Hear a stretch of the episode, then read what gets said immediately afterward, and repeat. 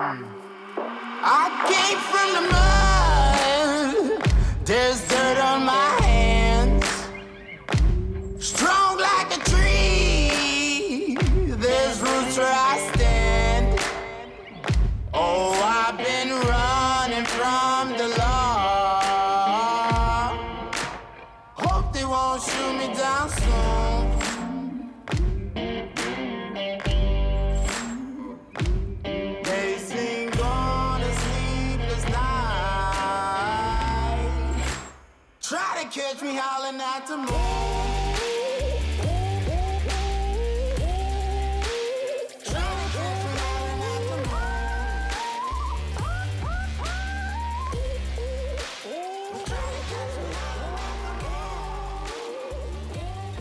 Bueno, muy buenas amigos, bienvenidos. Estamos en la llamada del fútbol, yo soy Carlos. Yo soy Alex. Y estamos aquí, somos nuevos en esto. Eh, vamos a ir desarrollando un programa dedicado al mundo del fútbol eh, desde, muchos, eh, desde muchos puntos de vista. Y para cubrir un poquito pues la actualidad, rumores, situaciones de todo tipo, como veremos. Y bueno, va a ser algo bastante desenfadado. Habrán programas que sean un poquito más técnicos, un poquito más en profundidad y otros que sean mucho más desenfadados. No sé si quieres añadir algo, Alex. Bueno, sobre todo eso, que recuerden que somos gente amateur, que somos aficionados, que no nos lucramos con esto y simplemente lo hacemos porque, bueno, no queremos expresarnos y, ya que siempre estamos hablando de fútbol en llamada, pues vamos a aprovechar para, para que también lo oiga más gente y que puedan opinar, que puedan, bueno, entretenerse un rato con nosotros. Sí, sobre todo eso, compartir esas charlas muchas veces que tenemos de, fútbol, de muchas cosas con respecto al deporte rey y, que otra gente pues lo puede usar como entretenimiento y que al final eh, yo creo que es algo que puede resultar interesante y además abriremos líneas para que, para que la gente nos pueda, pueda interactuar con nosotros a través de diferentes redes y bueno, iremos buscando poco a poco que la gente se vaya metiendo en la llamada. Eso es, llamadas de, carretera que llaman, ¿no? Eso es. Muy bien. Oye, ¿de qué empezamos hablando?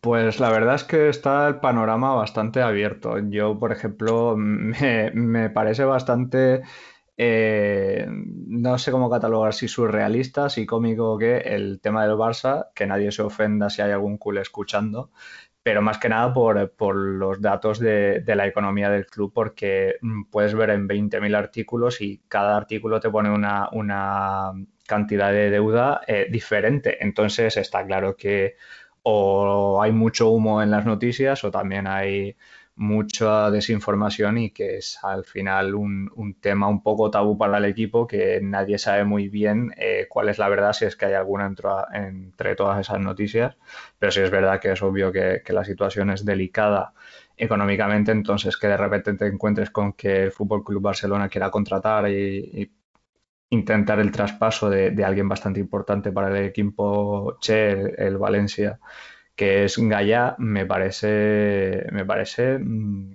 un tanto ah, extraño el movimiento, teniendo, sí, teniendo en cuenta la deuda que tienen detrás, que eh, ya no es solo para el tema de traspasos salarios de jugadores, es que eh, hay empleados del club eh, que obviamente no están en el terreno del juego, que, no están cobrando o están cobrando a, plazos, etcétera, etcétera. Entonces es como un poco irónico todo, ¿no? Sí, yo creo que, bueno, al final es eso, ¿no? Es esa, eh, situación un tanto surrealista donde por una parte eh, se están destapando mil historias, donde se está viendo que hay un agujero económico brutal en el Barça, por, entiendo que por una mala gestión de los últimos años, y por otra parte, eh, unos candidatos y otros hablando de fichajes, unos más comedidos, otros menos, eh, hablando de remodelación de plantilla, cuando pues realmente es que dices, pero ¿cómo van a ponerse a fichar si es que tienen un agujero que es imposible ahora mismo de, solventar? Y luego tienes a gente como, como Víctor Font eh, hablando de que van a fichar a Eric García, gente como tú dices hablando de fichajes de otro perfil totalmente diferente, de fuera de Can Barça y de, y de un alto coste o altísimo coste. Entonces no entiendo, no entiendo nada. Yo creo que la mayoría de los aficionados que seguimos el fútbol de España eh, estamos un poco a verlas venir porque no, las, comunicaciones no, no fluyen en la misma dirección. O sea, todas las informaciones se contradicen y no sabes por dónde va el tema, no sabes si, si el agujero es para tanto o no es para tanto, si realmente se va a poder hacer algo o no. Lo que está claro, yo creo que todos coincidimos, es que el momento del Barça es muy delicado tanto a nivel deportivo como a nivel institucional. Sí, porque a nivel institucional, aparte de obviamente la deuda que tienen encima, eh, estamos eh, viendo como un club durante meses está sin presidente, durante otros meses atrás o más tiempo incluso estuvo con un presidente al que obviamente eh, la gran parte de la afición y muchos empleados, futbolistas, etcétera, querían fuera del club y es un presidente que recordemos que, en su momento era vicepresidente de otra, de otra plancha, ¿no? de, otro equipo mm, de, presidencia del club, que era él, era el presidente eh, eh, que se hizo cargo después de Sandro Rosell, tras todas las imputaciones del expresidente.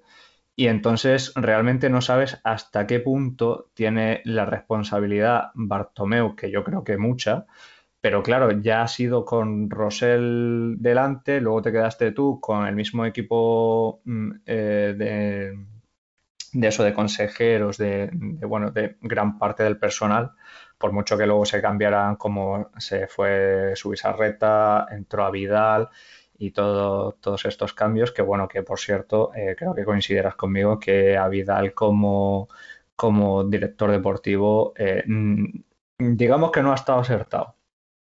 Sí, yo estoy totalmente de acuerdo en ese sentido. Creo que al final los resultados son los que mandan y son los que demuestran cuando las gestiones se hacen bien o, se hacen mal. Y el problema es que creo que no solo se trata de un problema de que no haya sabido fichar o remodelar una plantilla o que no haya sabido eh, pues empezar un ciclo nuevo. Yo creo que el mayor problema que ha habido con Avidal es, eh, más allá de, de, esos fichajes y de esos movimientos extraños, ha sido sobre, sobre todo que tampoco ha sido capaz de tener unido una plantilla, de crear un buen ambiente, de tener a los jugadores que de verdad quería tener el Barça en, el mejor estado.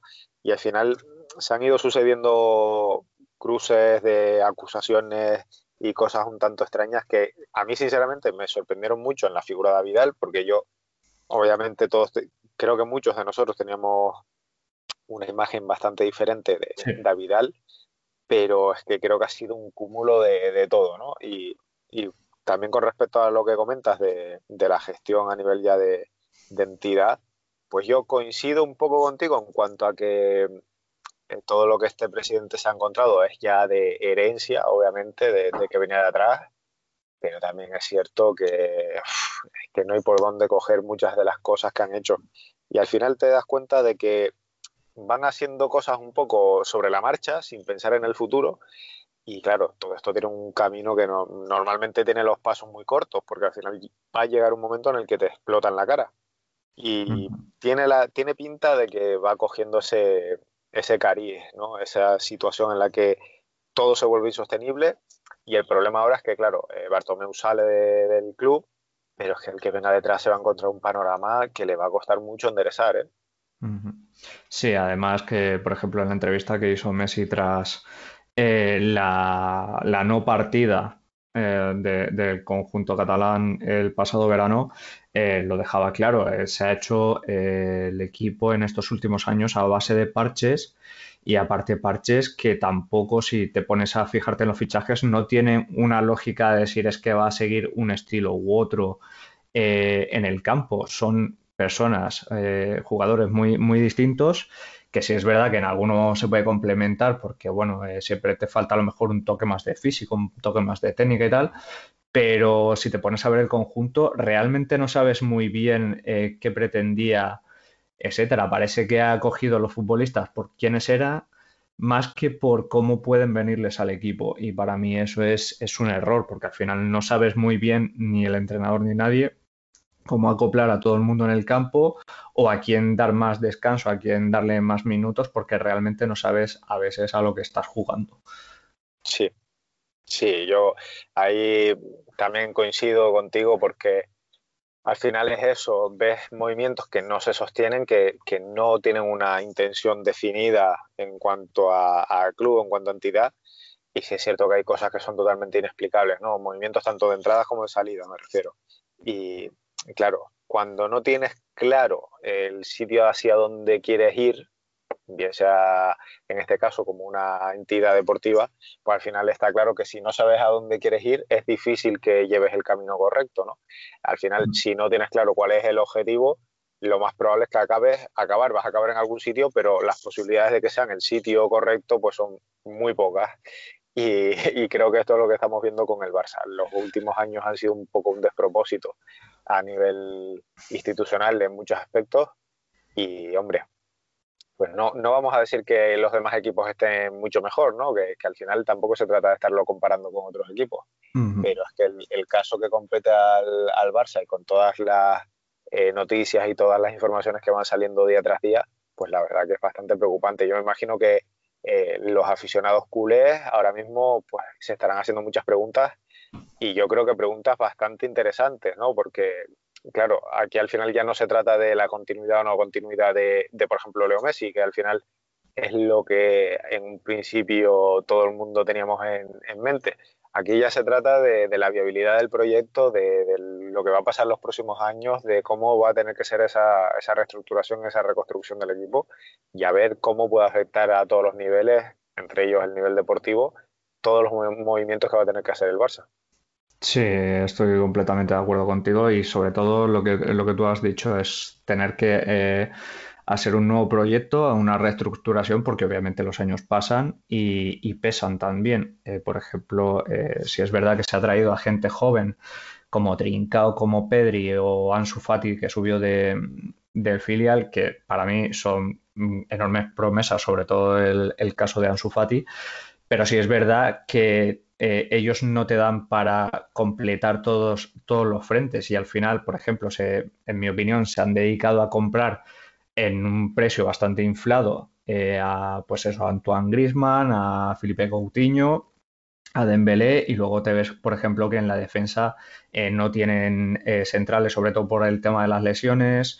Eh, el lateral Jordi Alba, eh, a ver, tiene ya sus años y ya no, no tiene tanto, tanto ritmo y no puede aguantar tanto ritmo sin lesionarse como en el pasado. Hace tiempo, desde, en mi opinión, la partida de, Dani Alves, que no se tiene un lateral derecho que, que, tú veas potente. Si es verdad que a mí me gustaba bastante Semedo, de hecho me gustaba más Semedo que, que Sergio Roberto, aunque suene impopular esta opinión pero tienes a Sergi Roberto, tienes a Sergiño Des, que lo hace bien, pero eh, digamos que para mí hay, em, hay bajadas de nivel bastante importantes. ¿no? Para mí no es normal que pases de un Gerard Pique a un Minguesa, con todos mis respetos a Minguesa, pero es un salto de calidad en el que cuando alguien se te lesiona o es sancionado se nota, y cuando tienes varios huecos se nota.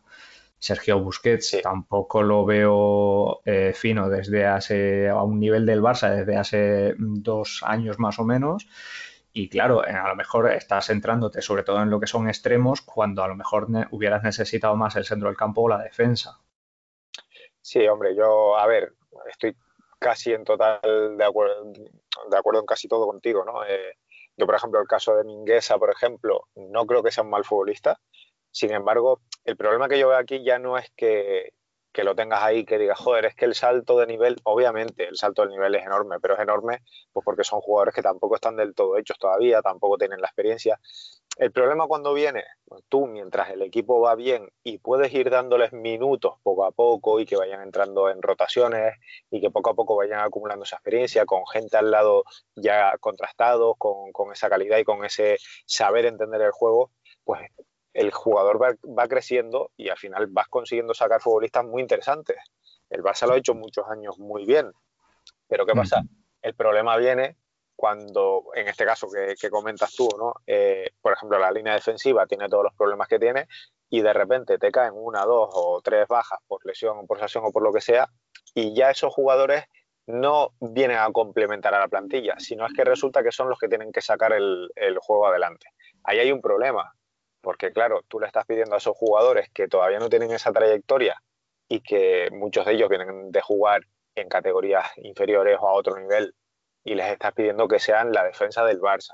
No le estás pidiendo que sea la defensa de otro equipo, con todos los respetos a todos los equipos. Que quede claro a todos los que nos puedan escuchar que no somos del Barça. Eh, no, aún así. Tampoco soy anticule. No, eso es. Vamos a intentar ser bastante imparciales con todos los equipos que vayamos comentando en todos los programas. Pero, por ejemplo, en este caso que estamos hablando, yo, yo lo veo así. Y yo creo que el problema es que mm, no cualquiera vale para, para, ser defensa de un grande, ¿no?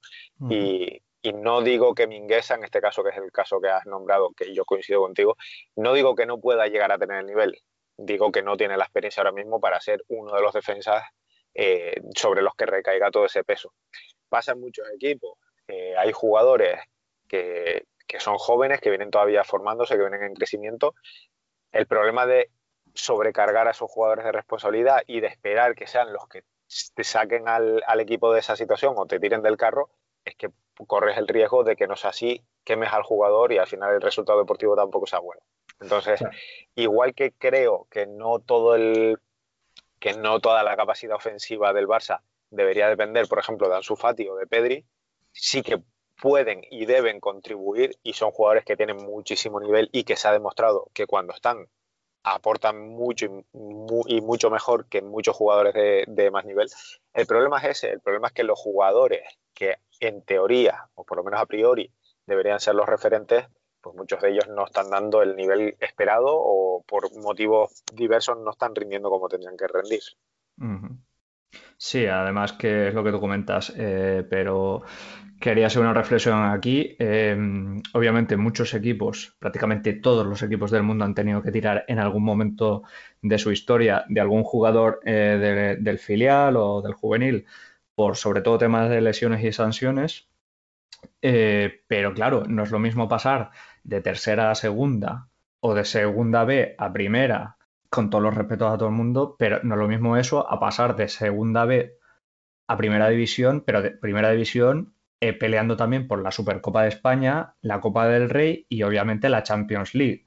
Estás pasando de, marcar a, gente, pues eso, con, su nivel de segunda B, a marcar a jugadores que son internacionales. Y eso en una posición, por ejemplo, que es de defensa central, es que mm, es una responsabilidad mental y es un, es un vamos, eh, físicamente también tiene sus, sus problemas, porque obviamente necesitas aguantar, tú imagínate qué pasas, con todos mis respetos, no voy a nombrar a nadie en concreto, pero mm, pasas de marcar a, vamos a llamarlo, mm, sujeto número uno de primera vez, pues por no ponerle un nombre, porque no se ofenda a nadie, a, marcar a, sí, de, eso, de segunda vez, a marcar a Lukaku, a Ibrahimovic, a gente que físicamente está muy preparada, a gente que lleva muchísimos años en la élite y a gente que intimida y a gente que no le da miedo meter la pierna y a gente que, a ver, es una responsabilidad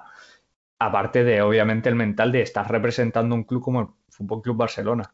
Sí, yo ahí creo que las claves las has dado yo creo, a ver, la parte física entiendo que es importante y obviamente eh, hay mucha diferencia dependiendo de qué clubes miremos, porque los equipos de la élite, obviamente la preparación física que se le da a los jugadores es increíble, pero creo que sobre todo la, la parte más diferencial viene ahí, en el apartado de la preparación mental que puedas tener y la inteligencia futbolística que tengas ya desarrollada. Y con esto vuelvo a repetir que nadie se me enfade que no hablo de que Mingueza no tenga inteligencia futbolística, hablo de que la experiencia que tiene todavía no la ha llevado a tener ese, esa picardía en diferentes situaciones y saber eh, cómo va a reaccionar el rival, que muchas veces se trata de eso, ¿no? De saber cómo va a reaccionar el rival para tú eh, moverte antes que él y, y, sobre todo lo que dices, en una posición tan específica como, como es la defensa, tanto sea como lateral derecho o como central.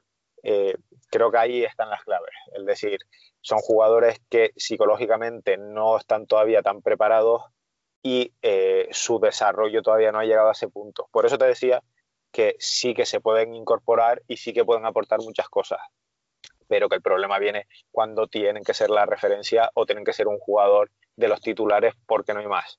Pues porque, claro, porque ahí al final el nivel, quieras o no, decae.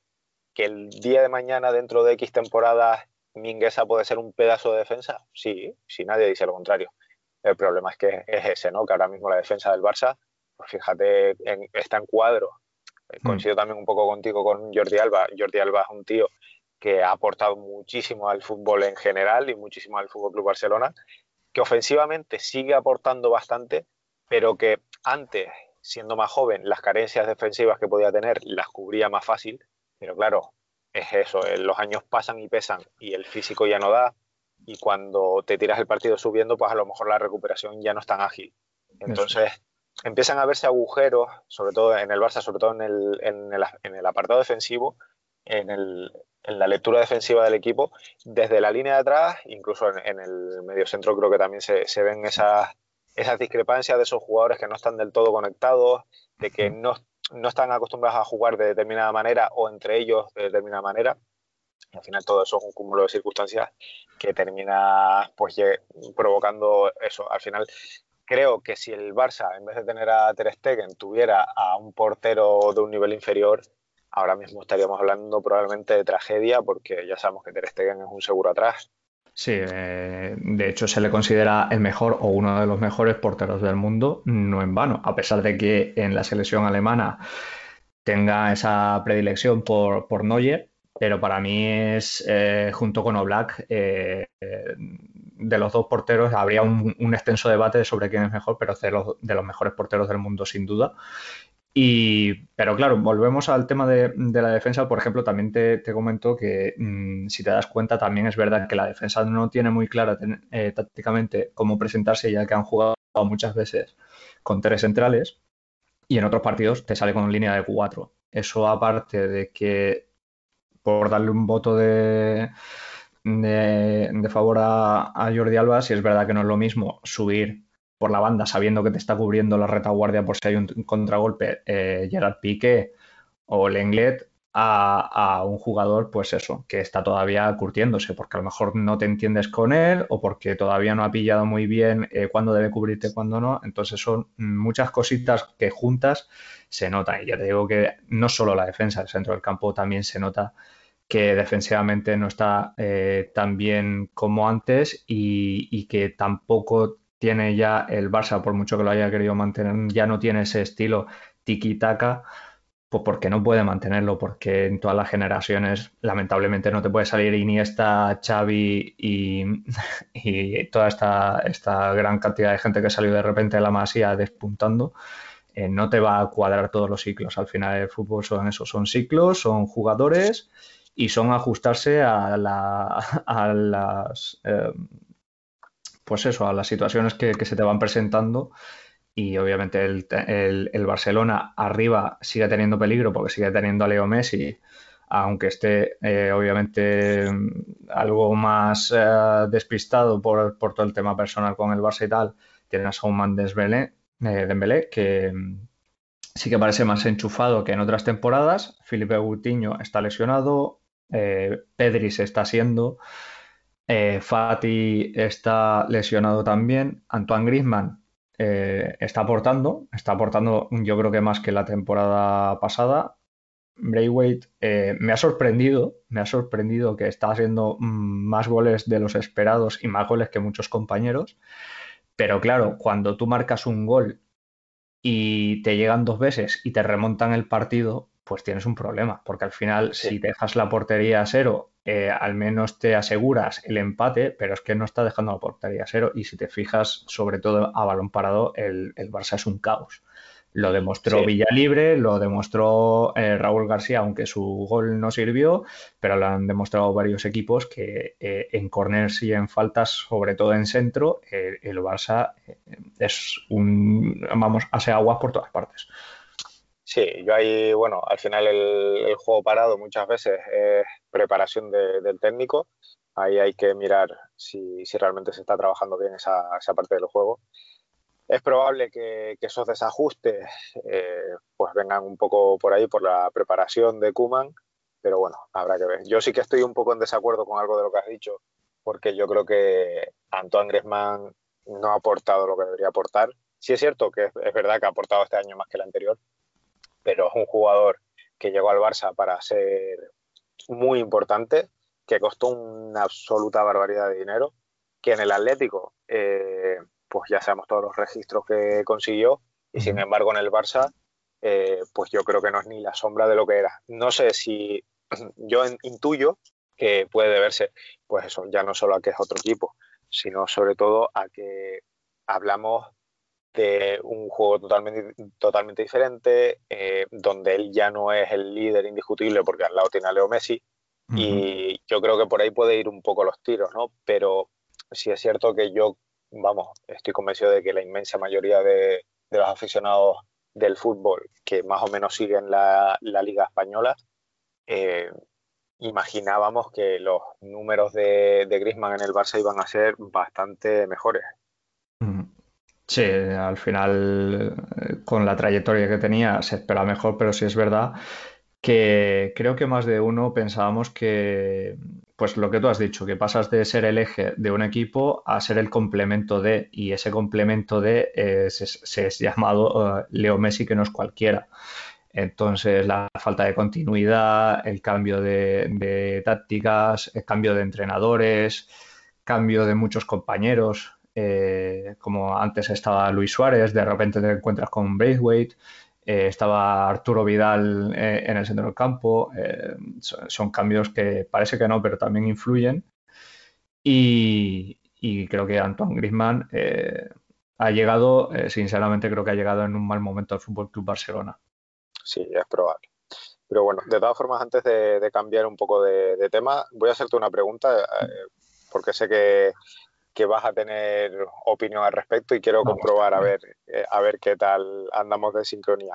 A ver. Si, teniendo en cuenta que ya hemos dicho que no eres del Barça, ya hablaremos un poco de, nosotros eh, en este o en otros programas, nos irán conociendo poco a poco si tú fueras del Barça o si, bueno, tú como aficionado del fútbol, el año que viene, si tú pudieras decidir o si te preguntaran a ti la opinión, en el Barça, eh, el año que viene Griezmann sí o no?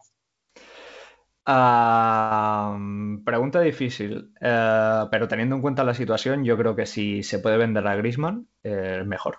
Sí, pues mira, coincidimos porque yo soy de la opinión de que visto lo visto y con los problemas que hay en el Barça, yo si fuera el Barça, para mí una de las opciones prioritarias era sacar a Griezmann este año del equipo, sí o sí.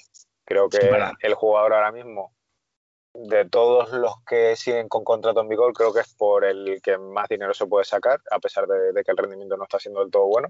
y, y creo que sería quitarte una ficha muy importante, sacar algo de dinero y empezar a armar otro bloque ya de cara más al futuro.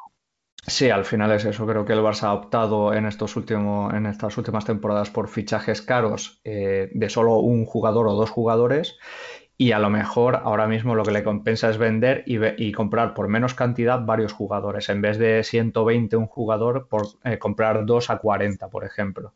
Sí, el eh, problema... Dime. Sí, el, problema es que hablamos del Barça, son equipos que igual que le pasa al Real Madrid, Normalmente eh, la afición y, todo lo que rodea al club espera fichajes de renombre y muchas veces cuando los fichajes que se traen son, son nombres que son menos conocidos, que son de, un precio inferior, se les suele tomar por fichajes de menos calidad. No tiene por qué ser así, hay equipos mm, que han demostrado de sobra que se puede fichar muy bien gastando poco dinero, sabiendo moverse. Yo creo que Monchi, por ejemplo, es uno de los ejemplos vivos de cómo armar equipos gastando menos dinero y sin embargo que sean equipos competitivos.